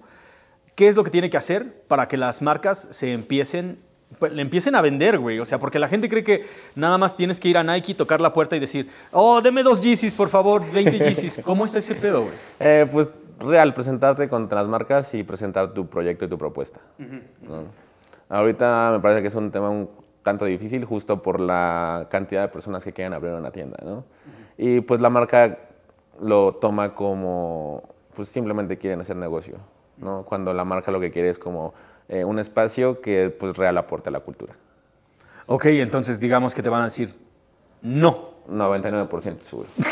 Ok, ¿cómo estuvo el pedo entonces para que ustedes empezaran a agarrar los lanzamientos? Eh, pues fue un tema de trabajo. O sea, si bien abrir la, la cuenta fue eh, un tanto difícil, pero pues se tenía el antecedente de Shelter. eh, incluso la gente dentro de la marca pues pertenecía a la comunidad y conocía lo que había detrás de. Entonces, pues, incluso, bueno, pues eso fue para aperturar la tienda. Pero pues justo el tener como lanzamientos ya fue un poco más de trabajo de tienda. No es como, ok, no me tocó de este, pero seguimos trabajando. No me volvió a tocar de este, ok, pero seguimos trabajando. Eh, me tocó por fin de este, pero fueron, no sé, ocho pares. Ok, mira, marca lo que hicimos con los ocho pares. Ok, al siguiente quizás no me vuelva a tocar, pero el siguiente quizás tocan 12 pares. Y mira, marca, ok. Entonces fue un tema de trabajo constante. Y sigue o sea, hasta el día de hoy. Sí, porque es, eh, es bien complicado, sobre todo ahorita, ya no solo aperturar una tienda, sino crear un concepto diferente. ¿no? O sea, no, no es que no existan, sino es que ya es muy difícil que, la, como bien dice Toño, que, que la marca te compre el concepto. ¿no? Eh, incluso las zonas. O sea, obviamente las... Digo, tenemos una tienda en pleno Mazarik, tenemos tiendas en la Roma, tenemos tienda en la Juárez, o sea, tiendas en zonas que pues, son importantes, no solo eh, para, para la, ¿cómo le diré? Para la cultura del streetwear, sino para la cultura en general, ¿no? O sea, para las cosas que están pasando en México están pasando en estas colonias. Entonces, salirte de esa colonia para las marcas luego es como, ¿por qué? ¿No? O sea, ¿Por qué si tengo de todos modos 100 pares y hoy los reparto entre 5? Como, como por qué los repartiría entre 6 en una zona que a lo mejor ni siquiera me interesa, ¿no? Y Claro. tampoco puedes ir a esta zona porque pues ya tenemos, ¿no? Eh, ya, ya tenemos de alguna manera cubierto. Entonces es, es- es complicado ese tema, pero algo que, que le quería preguntar a Toño es, ¿cuándo abres de 99 Problems? El 10 de enero del 2014. De, ah, tú abres en, en el, prim- o sea, a principios de, de 2014 y tú dices que tardaste alrededor de cuánto tiempo para poder lograr tu primer Jordan Retro? Eh, cerca de tres años. Es hasta 2017, ¿no? En, en ese inter entre 2014 y 2017, ¿cuál crees que fue como tu primera, cu- cuándo, cuál fue el par con el que sentiste, esta es mi primer victoria como 99 Problems? El Lesbi Down Hike de el, el Diamond High. Sí. Hiciste la colaboración con Crack and Cocaine, ¿no? Ajá. Eh, incluso no se, no se lanzó el, el la fecha de lanzamiento, se lanzó uno o dos meses después. Eh, justo porque había como unos pares que no se habían asignado dentro de la marca, se le asignan a 99 Problems y a pesar de que no fue como en el tiempo y la forma, creo que fue como una victoria para 99. Sí. ¿Qué fue lo que armaste para eso? Eh, lanzamos, lo volvimos a combinar, creo que eh, tenemos ahí esa onda desde el principio. Combinamos el Tiffany con el Kobe 9, el, el Nola.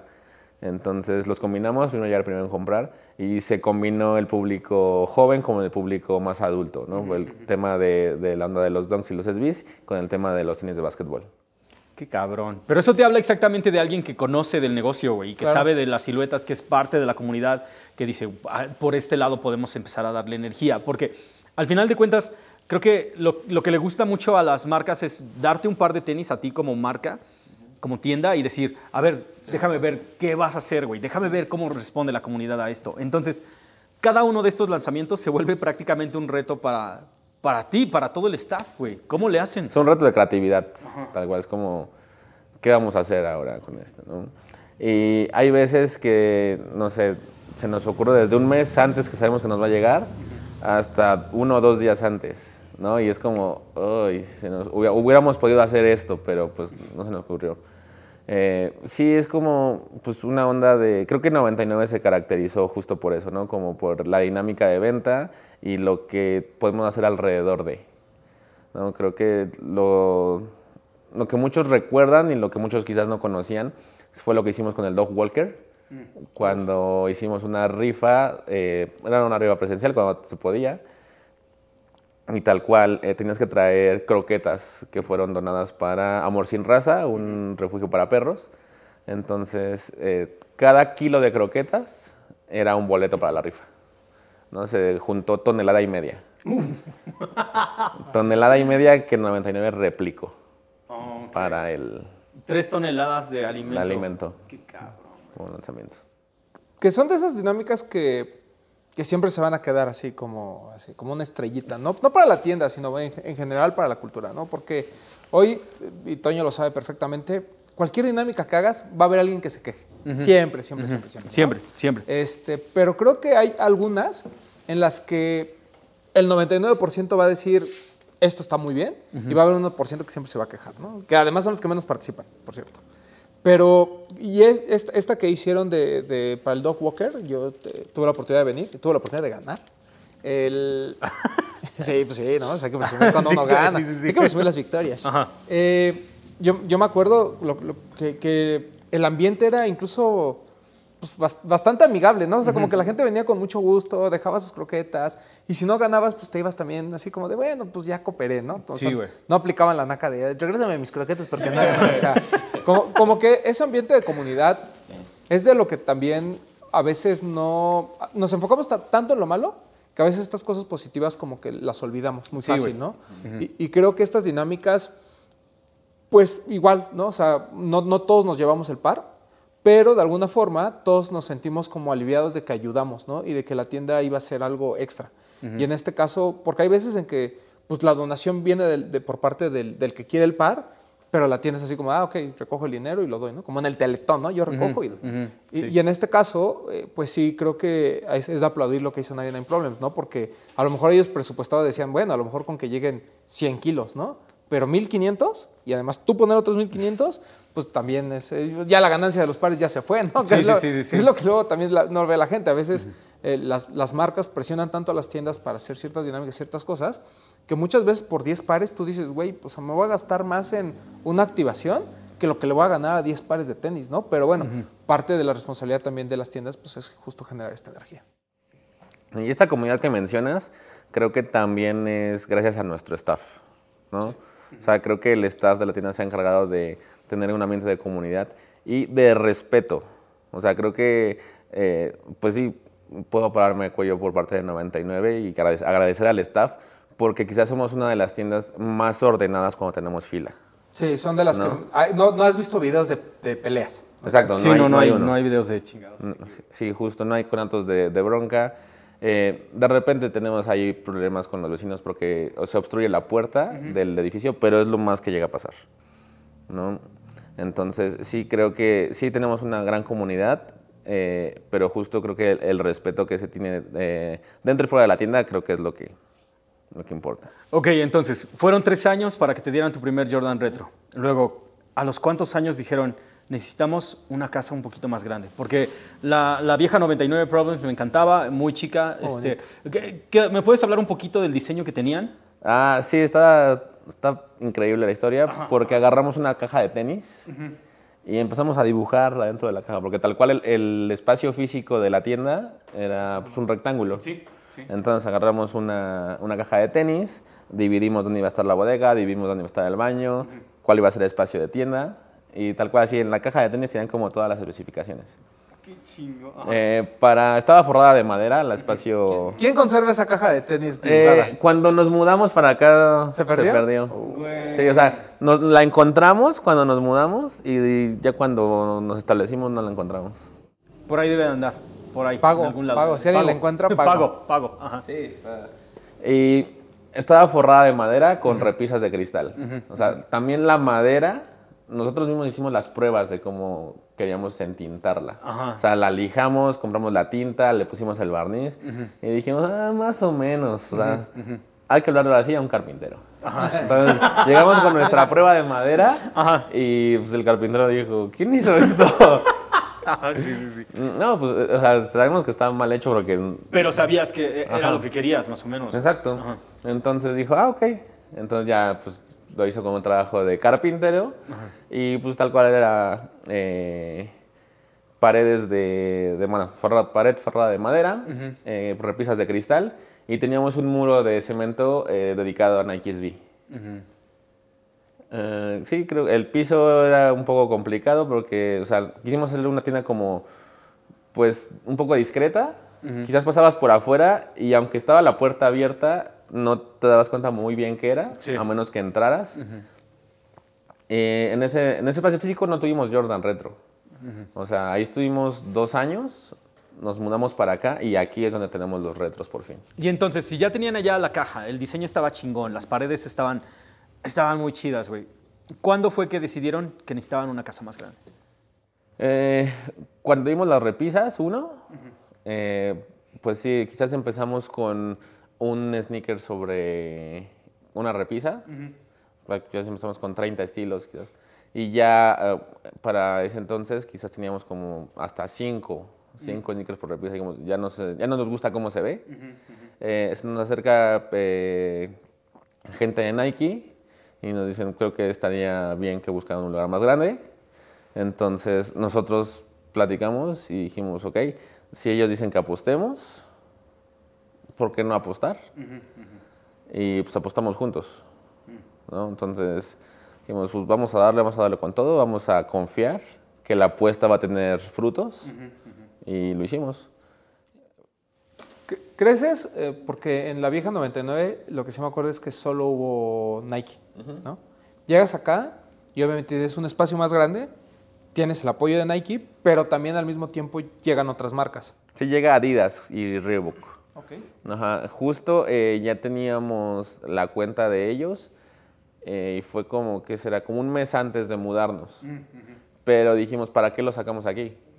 ¿No? Entonces, hay que, pues tuvimos el, producto guardado como 15 días para la apertura. O sea, dijimos, si va a entrar la marca, si va a entrar Adidas, si va a entrar Reebok, pues que entren con todo y que entren en la apertura.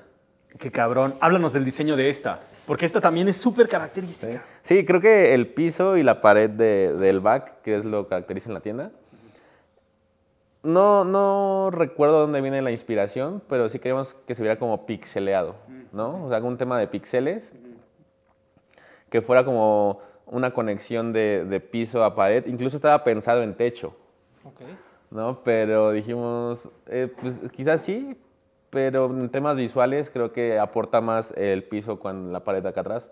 Entonces era como el camino hacia tus sneakers favoritos. ¿no? Por eso eh, eh, quizás las orillas negras es como para dejarlas un poco de lado, sino el camino que importa quizás es el camino. Sí, claro, y te lleva directamente a la caja. A la caja, Sí, sí, sí. ¿no? Entonces la onda de, de los pisos, de de los cuadros blancos en la parte negra es como un tema de, o sea, explicándolo a grosso modo, como el Señor de los Anillos y Frodo, ¿no? Quizás en, en la montaña vas viendo cómo se va desmoronando para llegar. ¿no? Entonces, ajá. El, el blanco, los pequeños cuadros blancos en lo negro es como si fuera desmoronando el camino, el camino de medio. Pues todo tiene una razón de ser. Ajá, totalmente. Ahora, ok, ok, ok. Ya llegaron aquí, tienen por fin retros de, de Nike, tienen este, Adidas, tienen Reebok. Y luego, ¿cuándo empezaron a colaborar con Fila? Con fila fue, yo creo que al año de abrir aquí. Al año de abrir aquí. Eh, un día me marca Mike González de Sneaker Fever y me dice, oye, amigo, ese amigo, este, tengo un amigo que se llama Totó, trabaja en fila y que te quiere ver. Ah, sí, sin problema. ¿No? Y llega y ya se presenta todo, ah, increíble, seguimos siendo amigos. Ya no trabaja en fila, trabaja en Under Armour, me parece. Y me dice, oye, es que Mike me dijo que a ti te gustaba mucho Staple. Y yo, sí. Dice, ah, pues fíjate, yo trabajo en fila y tenemos la colaboración de fila por Staple. ¿No? Entonces me dijo que tú ibas a estar interesado. Ya nos acercamos a dos tiendas más y no les llamó la atención. Entonces, eh, o sea, ni siquiera me lo enseñó. Yo ya lo conocía el, calzado y dije, va. ¿No? Eh, creo que en ese entonces eran como muy pocas piezas.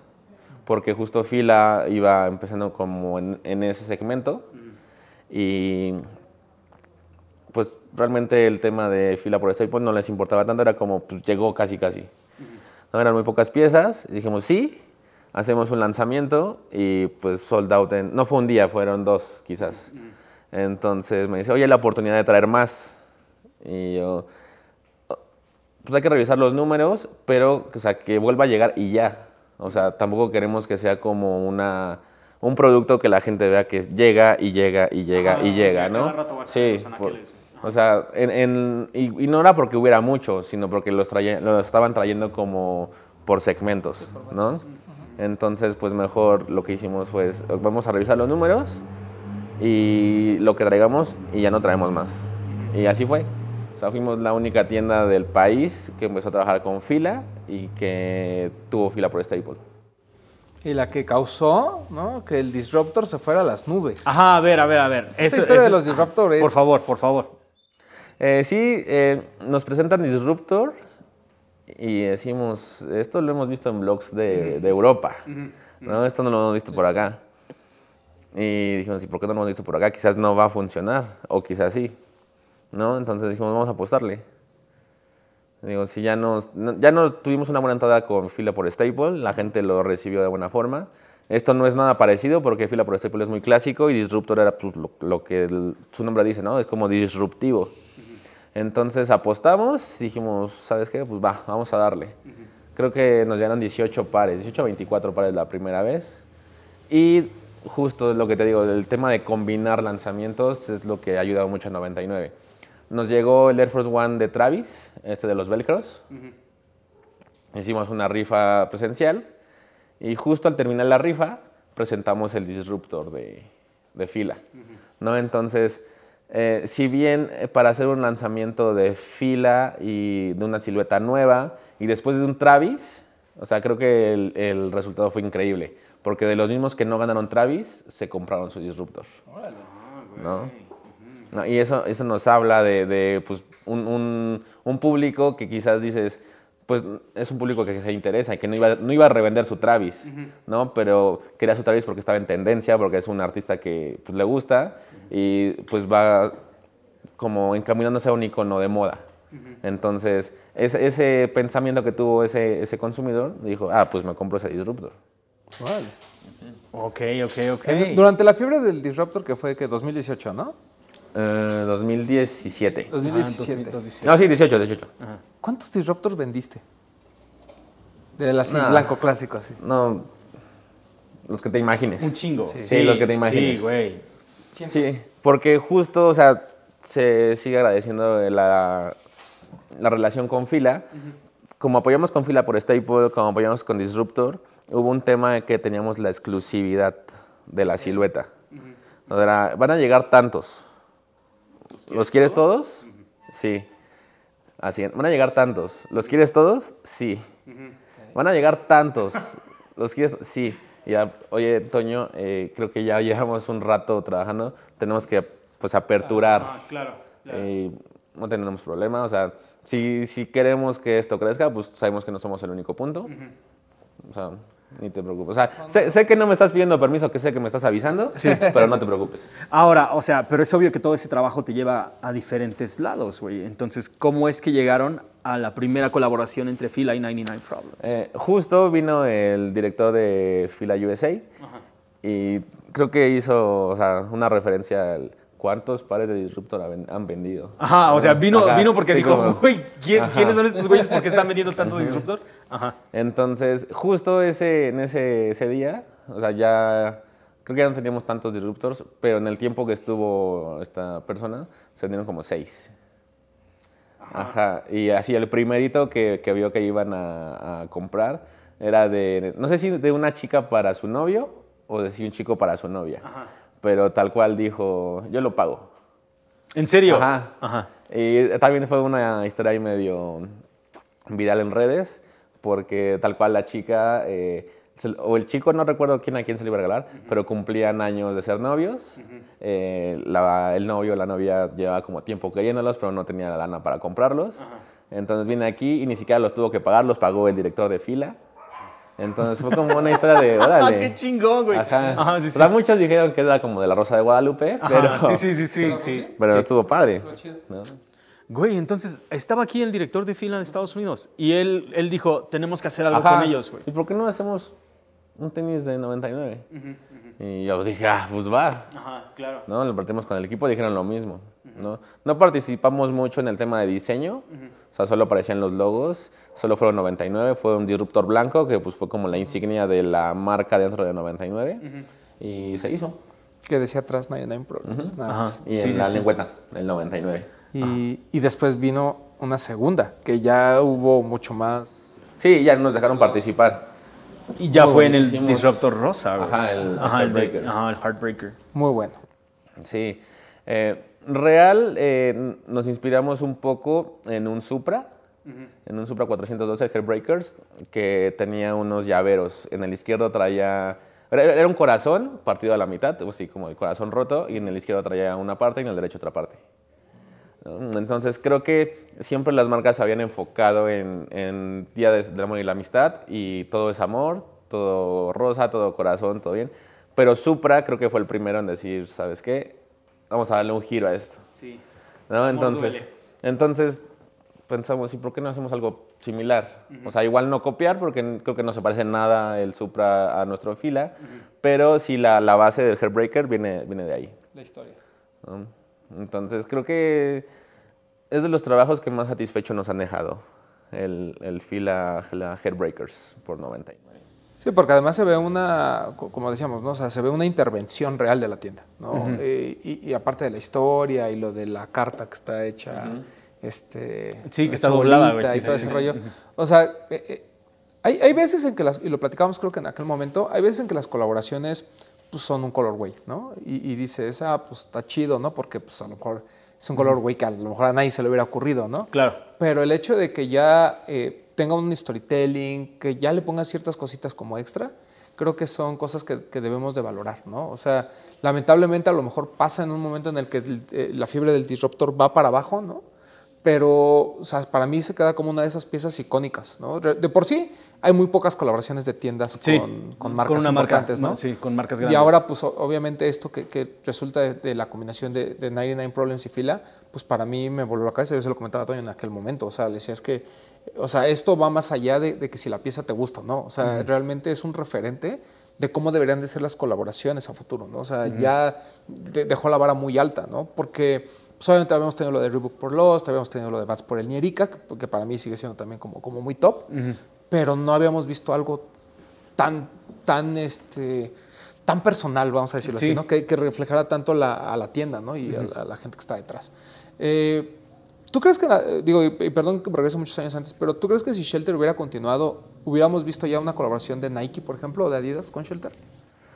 Eh, no sé, porque pues, es un tanto difícil el tema de Adidas y Nike, pero lo que sí sabía era que había una muy posible con Puma. Ok. Ujú. ¿no? Igual por la trayectoria, por los años, quizás si en ese entonces era como la meca, no imagino lo que sería ahora Shelter. ¿no? Entonces, muy probablemente sí, pero eso nunca lo sabremos. Ah, eso se queda Sí, güey. No mames, espera, el, el... Ah, regresándonos un poco. El fila y la gente de fila, el, el disruptor de fila y la, fila, la gente de fila nos dejó intervenir tanto que nos habían dejado intervenir el logo de fila. Sí. Pero Sí, sí, sí. Cu- Eh, cuenta eso, cuenta eh, eso. Sí, tal cual. Eh, pues nos dejaron intervenir el logo de fila, estaba en la parte de atrás. Y ya en el tema de producción dijimos, sí, adelante. Entonces ya lo revisan y dicen, no, por, eh, pues, tal cual, por tema de, de fila no puede salir así. Y decimos, ¿y cómo lo arreglamos? Y fue que ahí le pusimos el curita. Ajá, sí, sí. atrás. Qué cabrón, güey. Bueno, pero pues yo- creo que es un gran detalle. Sí. ¿no? Es un detalle aún más cabrón, Sí, güey. sí, Y creo que, creo que el hecho de que tenga la, la palabra y luego tenga el curita lo hace aún más cabrón, güey. Neta, neta. Si ¿Pero qué iba a ustedes tienen uno de atrás? esos. Fail. Fail. Ah. Ajá, sí, güey. Decía fail. Ajá. ¡Ah, qué chingón! Ese, ese que, dirías que um, fue uno de los lanzamientos que han tenido en la tienda que ha sido como, como el parteaguas de absolutamente todo lo demás que ha estado pasando sobre de ustedes. Sí, yo creo que sí. O sea, sí fue el, el reflejo de un trabajo constante y una muestra de lo que podemos llegar a hacer. Qué cabrón, güey. Como, y digo, perdón que cambie el tema así de repente, pero tam- tú como, como coleccionista ¿no? y, y como amante de, de SB, eh, en los últimos años ¿no? hemos visto este onda, ¿no? Eh, tuviste una a- también una dinámica muy buena con el tema del Chunky Donkey, ¿no? Que fue esta trivia para dos, además hubo dos, ¿no? Uno como para la gente de, normal, ¿no? Para todos los demás, y otro para el grupo de Nike SB México, ¿no? Eh, pero esta fiebre de, de SB, tú como, como, como coleccionista y como amante de la marca, ¿a qué se debe? Pues creo que es un tema similar con el Jordan 1. ¿No? Creo que no es que se deba en algo en especial, sino que real se la gente o el mercado se dio cuenta de lo combinable y representativo que es cada silueta. ¿no? Para el tema de SB, pues creo que ayudan mucho las colaboraciones. ¿no? Eh, Chunky Donkey y Travis Scott creo que fueron los que impulsaron la nueva era dorada de, de los SB Dunks. Pero creo que es una silueta que ha convivido con nosotros desde que nació. ¿No? Y lo mismo Jordan 1, como lo dijiste hace, hace unos minutos. En ese entonces ni el Jordan 1 Mid se vendía, ¿no? Y le seguíamos apostando porque pues, sabíamos lo, que- lo que, lo que representaba y cómo se veía puesto, ¿no? Solo faltaba, pues quizás que la gente lo comenzara a ver más, que se lo probara y pues un empujoncito de algún artista. Es que Toño es amante de los Jordan 1 también y me consta porque juega en Jordan 1 básquetbol. Y fútbol. Ya tienen su propia silueta, ya tienen un espacio nuevo, ah, ya tienen una personalidad. Realmente cada uno, por ejemplo, de los sneaker fevers que ha pasado, siempre se preocupan de, de mostrar como cosas diferentes que tienen que ver con la tienda para animar más. ¿De dónde sale todo ese proceso creativo, güey? Que es constante y es este, muy apabullante, porque o sea, la gente, la gente quiere ver cosas chidas y quiere ver cosas chidas y nuevas. Entonces, ¿cómo le hacen? Pues Para todo. justo, justo es el peloteo constante. Eh, me gustaría decir que es planeado, pero pues no. O sea, creo que trabajamos bajo presión, trabajamos en, a ver, ya cumplimos con esto, eh, ya se nos viene esto, ¿qué hay que hacer? ¿Qué vamos a hacer? Entonces era, es como un, un trabajo bajo presión acerca de la creatividad, ¿no? Como dices, en el Sneaker Fever creo que nos ha ido increíble. Eh, creo que lo mejor que hemos hecho es la cancha de básquet en, el- en la última edición de World Trade Center, donde trajimos a Staple. Eh, y no sé, es como, como ese tema, o sea, tenemos una presión con nosotros mismos por el tema de la fecha y una presión por ofrecer una buena experiencia a nuestro consumidor, ¿no? O sea, creo que eh, activación tras activación o lanzamiento tras lanzamiento, o sea, decimos, ya hicimos esto, no podemos hacer algo más bajo, ¿no? Por ejemplo, lo primero que hicimos fuerte en Sneaker Fever fue el truck de Jordan, ¿no? Creo que, o sea, tuvimos eh, restocks de los Jordans que habíamos tenido ese año Spider-Man. y el, el Spider-Man. Entonces, estuvo, estuvo increíble, era como un, pues, era- para mí era como un carrito de helados que vendía restocks y Jordans buenos.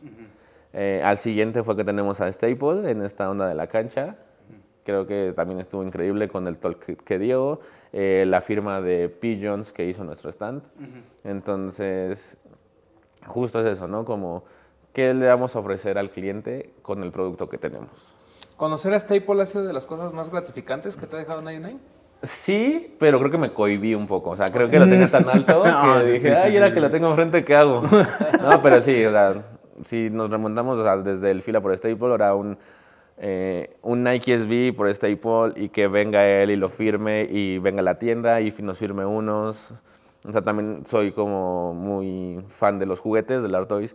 Entonces, que nos firmara uno que tenemos aquí. Sea, o sea, 360, pero pues sí, o sea, el nervio me ganó un poco. Ahora que, que las, que hay más, más puntos de venta y que las marcas tienen que pues, dividir más el stock, obviamente pues a ti te llegan pues, menos pares, ¿no? De algunas cosas. ¿Hay algún par del que tú te acuerdes recientemente en el que tú hayas tenido que sacrificar a lo mejor el par? Lo querías mucho, pero pues solo llegó de un- uno de una talla y lo tuviste que ceder al, al público en general. Ah, y que te hayas arrepentido. Muy seguido, pero pues más reciente el Polaroid. Ok. Sí, el- ahorita no tengo Polaroid y busco. Ahí está. es que eso mucha Busco, no gente, pago, mucha gente se sorprende, ¿no? Dice, o sea, ¿cómo al güey que le llegan, ¿no? Y que además puede pagar abajo, ¿no? Este, pues no tiene el par, ¿no? Y lo quiere. Pero pues muchas veces que llegan tan pocos que pues, ellos mismos se Es que la gente todavía no se da cuenta de ese pedo. ¿Cuántos, o sea, cuando estamos hablando de lanzamientos muy limitados, cuántos pares de tenis les llegan? 12, 18. 12 a 18 pares. Y, Ah, ajá, no, y- no, no, no. Incluso de Bad Bunny tuvimos 8. 8. Ok. O sea, ni siquiera de los 12. Ajá. o- ¿De cuál Bad Bunny? ¿Del Del café? café. Y luego de su talla, pues mm, llegan uno. Ajá, tal vez uno. Y Si es que entonces, llega. eh, sí, te quedas en la encrucijada de que, o, o sea, o me lo quedo yo o hago Sí, a sí. alguien de la comunidad. Sí, y más porque, pues, tal cual, la curva de tallaje va por la media de, de nuestro país. Entonces, yo calzo del 9. Entonces, si llegó uno, fue mucho. Güey. No, es, es que eso, te digo, mucho- son cosas que no vemos, pero pues de alguna manera creo que también, algo, algo que, que también le aplaudo mucho a 99 Problems es, es la transparencia con la que hace las cosas, ¿no? Digo, obviamente, pues, seguramente Toño, como, como cualquier tienda, eh, y lo hemos platicado con todos los que han pasado por aquí, pues obviamente hay una lista, ¿no? Hay una lista como pues, de Friends and Family, que normalmente cuando hay chance, pues se, se les da la oportunidad. Top buyers, ¿no? Que también, pues obviamente tienen cierta preferencia. ¿Cómo manejas eso, Toño? O sea, ese tema de, pues llegan 15 y yo sé que tengo a clientes de muchos años que me compran a mí nada más, y, o sea, que ya son parte de la familia, ¿no? Y pues también tengo a mi hermano, tengo a, o sea, tengo a gente que le Tengo a gustan mi los tenis. Exacto, y que también pues necesitamos, ¿no? Pues real, el staff lo maneja de manera increíble. O sea, yo no lo manejo, lo maneja el staff. Pero se le da muchísima más prioridad al top buyer que al Friends and Family. O sea, real, eh, no sé, si llegan tres pares del 9, ¿no? Ya sé que no me tocó a mí. Eh, si mi hermano lo pide, ya sé que no le tocó a él, porque calzamos del mismo lado. Pero si lo pide un top buyer y llegaron tres, adelante. Sí, y cuando hablamos de top buyers no vayan con la payasada de yo la otra vez les compré dos pares, o sea, Ajá, sí, no, es, es no, gente. O que sea, es personas que nos visitan cada semana, quizás. O sea, vienen a la semana y se llevan dos, un par. Un par, dos un par y una prenda, Ajá. un par, dos pares, ¿no? Sí, pero es un- una compra constante. Ajá, sí, sí, Y sí, que pues real no es como que solo lleguen y te pidan los lanzamientos. Ujú, o ¿no? sea, se llevan de todo, güey. Ajá, como, ah, esta hoodie combina con el que me llevé la semana pasada. Ah, eh, me gustó este, este Air Max. Ah, adelante. Si no, es como... le voy a llevar a mi esposa tal cosa. Sí, justo. O, ah, mira, uno de la oficina este, me vio mis tenis, que pues, en viernes casual, y lo traje que conociera la tienda. Y ya ese amigo de la oficina ya se llevó otro par de tenis. Entonces es como un trabajo de comunidad que también nos ayudan a hacer los top Claro, buyers. claro, claro. Güey, es- o sea, es una chamba de absolutamente todos. Ahora, ok, 99 Problems, ya tienes tu propio par de tenis. Ya han sacado colecciones, bueno, por lo menos colecciones cápsulas de ropa, junto con Mauro, por ejemplo. ¿Cuáles son los siguientes pasos para 99? Porque ustedes parece que no tienen llenadera, güey. Y me refiero a que como que están buscando cada vez algo más, más cabrón.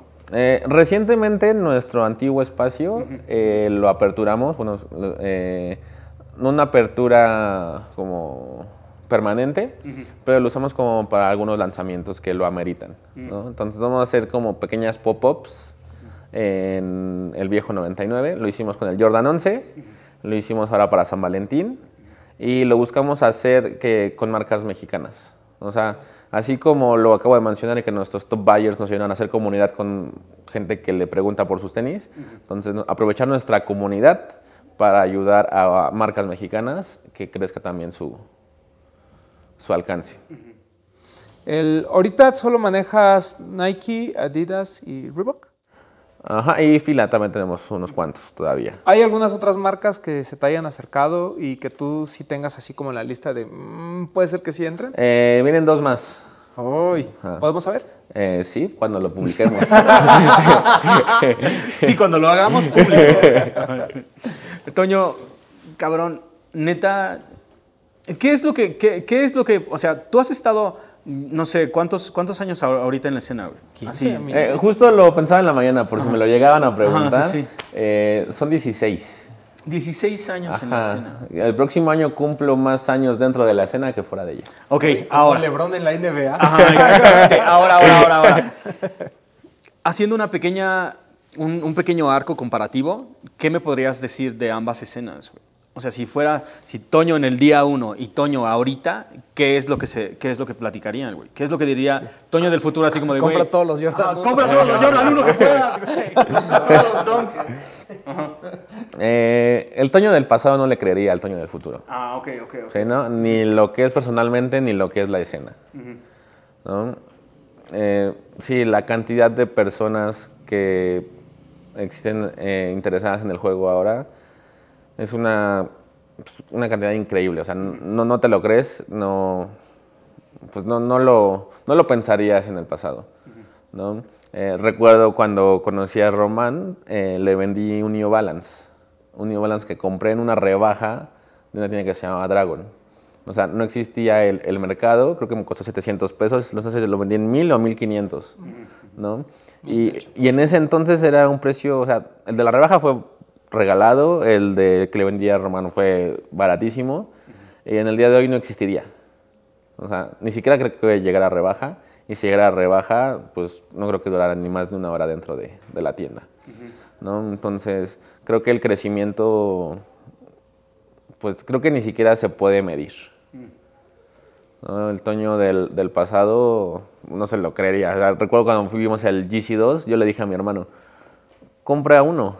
O sea, compra, compra un GC. O sea, te prometo que en un año va a valer lo doble. Y, o sea, yo le dije así, lo doble.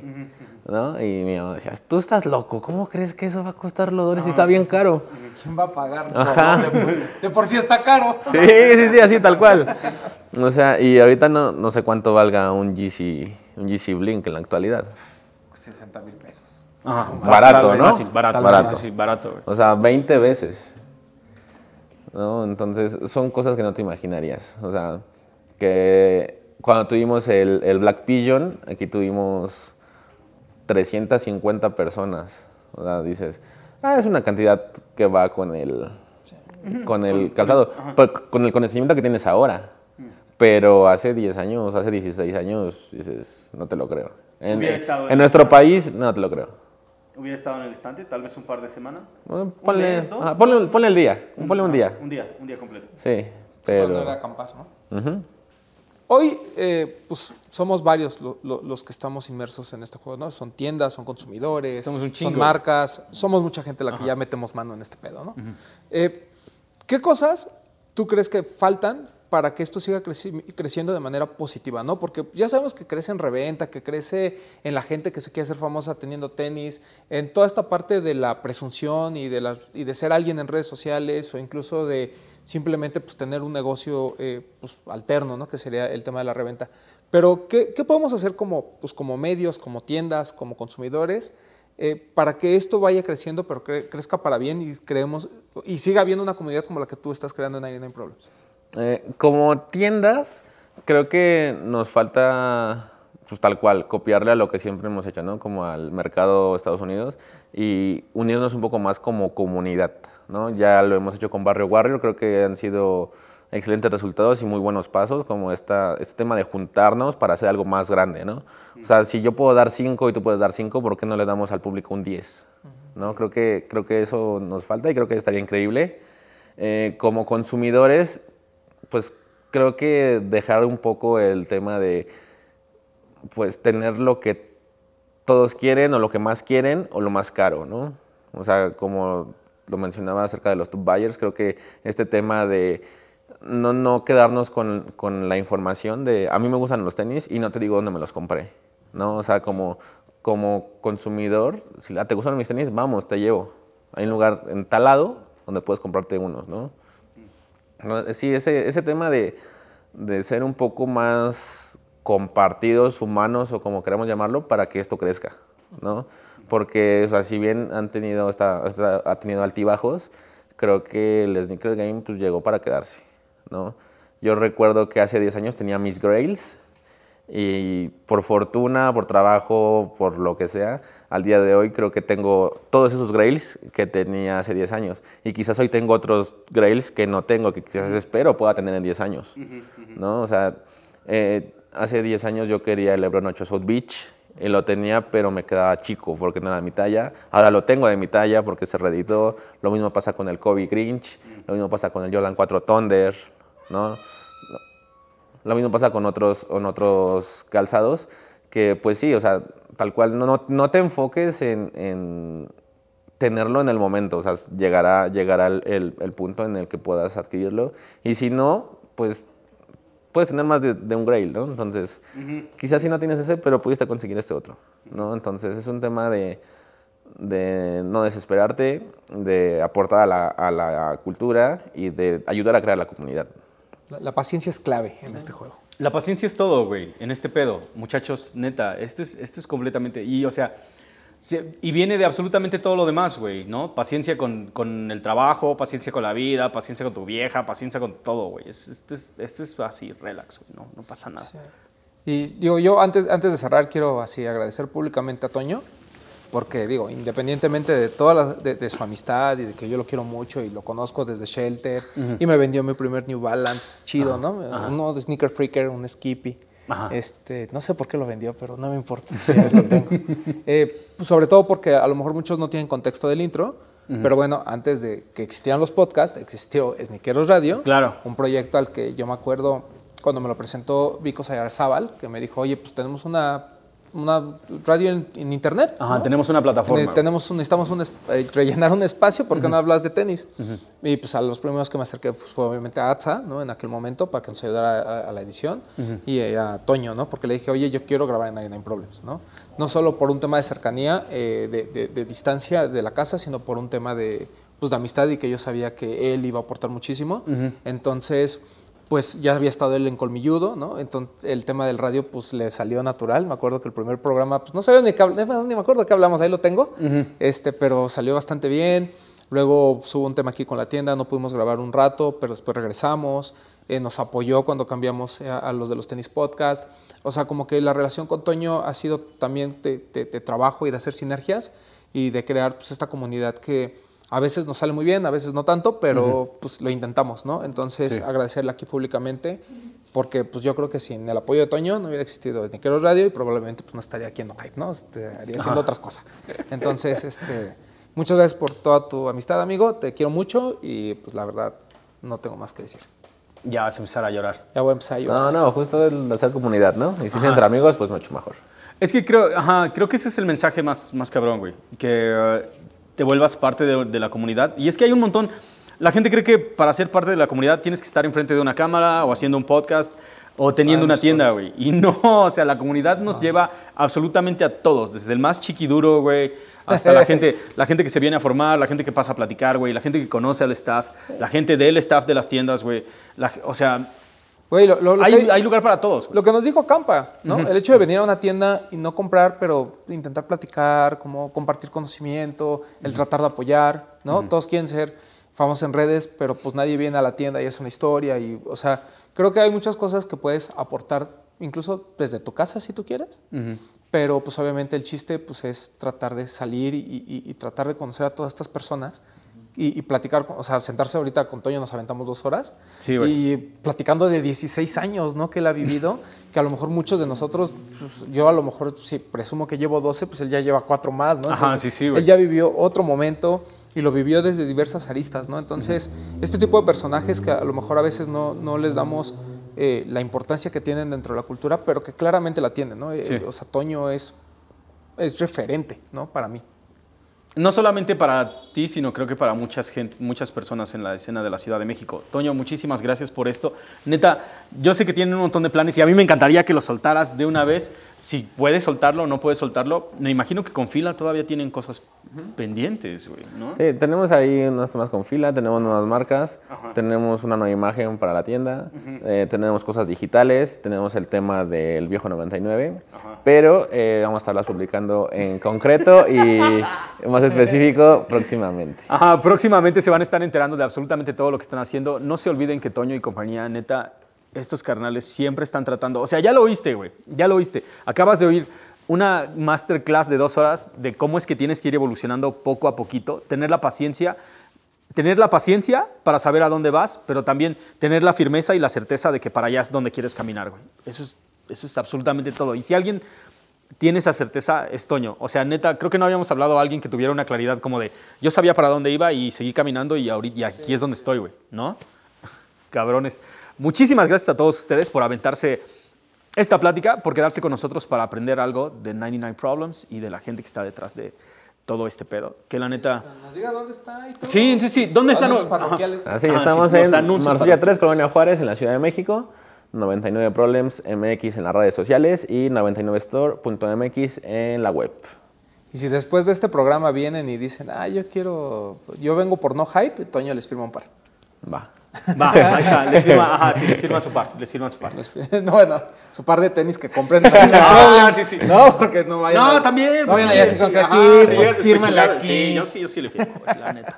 Muchísimas gracias, carnales. Este, Toño, ¿algún otro anuncio que tengas? Pues, Este, con Eh, no, próximo? solo no se despeguen porque vienen cosas buenas.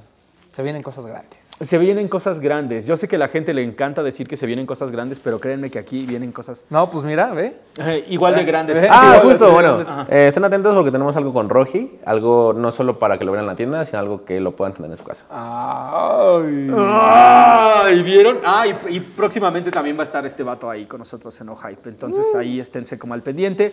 Seguimos en este pedo de entrevistar absolutamente a todos los players que están haciendo algo en la Ciudad de México. Y neta, entérense, o sea, eh, eh, estamos en un momento donde están pasando un chingo de cosas bien chingonas en la ciudad, donde no necesariamente tienes que sacar dinero para, para ser jugador, güey. O sea, date una vuelta, conoce a la gente y, em- y empieza a cultivarte de todo lo que está pasando, porque esto va a pasar, te enteres o no te enteres y alces o no alces la mano, esto está pasando y esto va a seguir pasando. ¿Va? Toño, muchísimas gracias. Román, cabrón. Muchísimas gracias, carnales. Nos vemos en la próxima. Esténse al pendientes de todo lo que viene para 99 Problems, para No Hype, para Laystop, para absolutamente todos. ¿Va? Adiós.